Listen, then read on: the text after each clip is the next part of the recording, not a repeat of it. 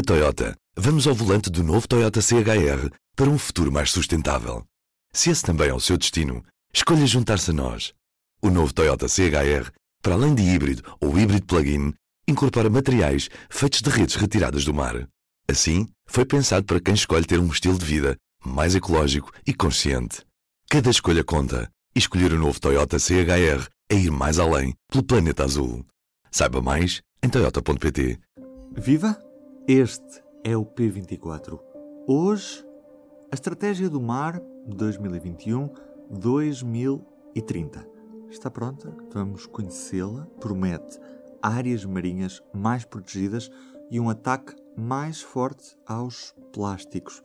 Patrícia Carvalho está à conversa comigo nesta edição, é jornalista do Público. Bom, isto basicamente é um documento que foi criado pelo, pelo Ministério do Mar para estabelecer a forma como nós nos devemos relacionar com, com o oceano, nós, enquanto país, uh, até 2030, em várias vertentes, em várias áreas, sobretudo uh, não só na área ambiental e, e, tudo o que devemos fazer para que a nossa relação com o mar seja mais sustentável e, e também que o proteja mais, como também por várias áreas passam pela economia, que é muito, muito importante neste documento, tem, tem vários, vários vetores ligados à economia azul, e, e, outras questões como a alimentação, a segurança, as energias renováveis, portanto passa por toda, toda uma gama de, de setores, tudo o que tem a ver com, com o mar e o que ele nos pode dar e o que nós podemos dar também, e, e a forma como, como o devemos fazer durante, durante estes anos até 2030. Antes de tudo, P24 o seu dia começa aqui. Começa aqui. Ao longo dos últimos anos, tem sido feito um esforço notável, tendo em vista não só conhecer, como proteger o nosso mar. Mas temos a obrigação de ir mais longe e para onde é que o governo quer olhar nesta relação com o mar nos próximos anos? Quais é são as novidades que este documento nos traz? Havia uma, uma versão prévia deste documento que foi colocada à discussão pública há, há alguns meses e agora o que está aqui é, é o resultado final depois de auscultadas uh, as várias entidades e, e, membros da sociedade civil que, que contribuíram de alguma forma com, com sugestões e alterações. O, o, que se, o, que se, destaca mais, além da, da inclusão um, isto, isto assim, em termos eh, gerais, um, foram estabelecidos 10 objetivos estratégicos que nós queremos cumprir e, e as metas, um, dentro de cada um desses objetivos, as metas específicas uh, que, que, queremos atingir. Uh, por exemplo, estou aqui a olhar logo para a primeira, assegurar que 100% do espaço marítimo sob soberania e ou jurisdição nacional seja avaliado em bom estado ambiental. Esta é uma das metas que não sofreu qualquer alteração do documento original para, para o atual. Não há grandes mudanças em termos das metas, digamos assim, mas há algumas novas que surgem aqui que não estavam no documento original, uh, nomeadamente uma que diz que, que devemos garantir que 100% das embalagens de plástico colocadas no mercado nacional são reutilizáveis ou recicláveis.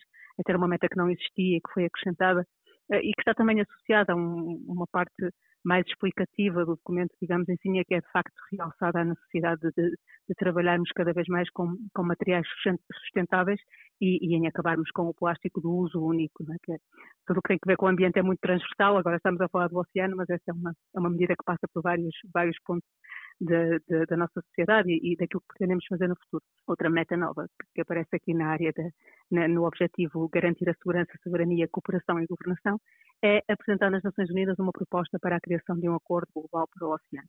Isto não, não, não constava do documento inicial, portanto, Portugal agora quer se propor a fazer, a fazer esta proposta, vamos ver no que isto vai dar.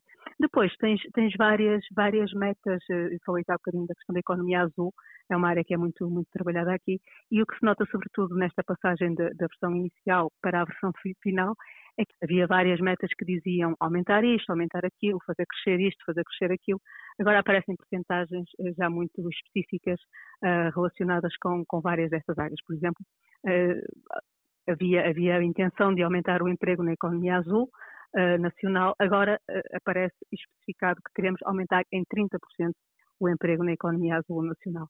Um, isto, isto passa por, por várias outras, outras áreas, por exemplo, parece aqui duplicar o número de instrumentos de financiamento dedicados a projetos de economia azul, o que constava no documento inicial também não era duplicar, é, lá está, era o tal aumentar, mas temos também na área, por exemplo, do, do estimular o, objetivo para, para, estimular o conhecimento científico, o desenvolvimento e tecnológico e inovação azul, temos aqui, por exemplo, a intenção de aumentar em 50% o número de mestres e doutores nas áreas científicas relacionadas com esta área, que também lá está, no documento original aparecia apenas um aumentar, não estava especificado em, em que ordem, e agora já está aqui mais, mais definido.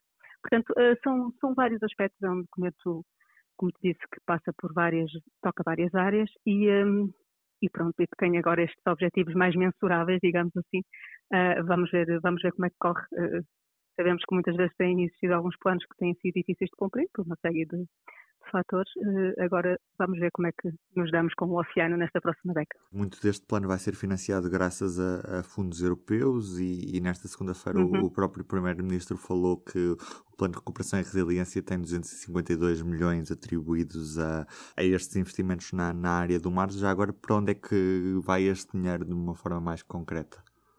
Não, não sei dizer. Ele não, não foi específico em relação a isso e este, esta estratégia também não quantifica os valores que serão uh, uh, indicados para cada uma das metas. Isso será um trabalho que será feito mais à frente, porque agora tudo isto terá que, que ser alvo de planos uh, específicos para cada uma das áreas. E, portanto, isto, digamos assim, é o documento global que terá agora que ser esmiuçado e, e, e tratado num plano diferente, onde aí, sim, já acabará provavelmente o financiamento.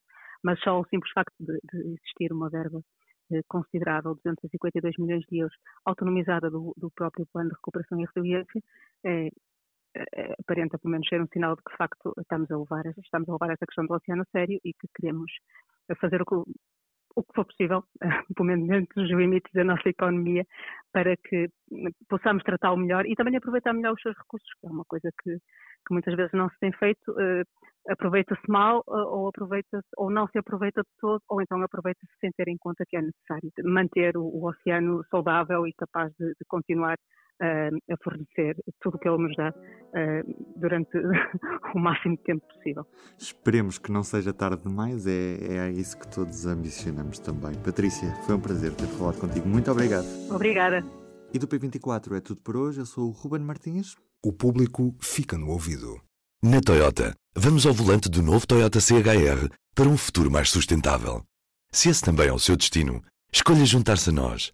O novo Toyota CHR para além de híbrido ou híbrido plug-in, incorpora materiais feitos de redes retiradas do mar. Assim, foi pensado para quem escolhe ter um estilo de vida mais ecológico e consciente. Cada escolha conta e escolher o novo Toyota CHR é ir mais além pelo planeta azul. Saiba mais em toyota.pt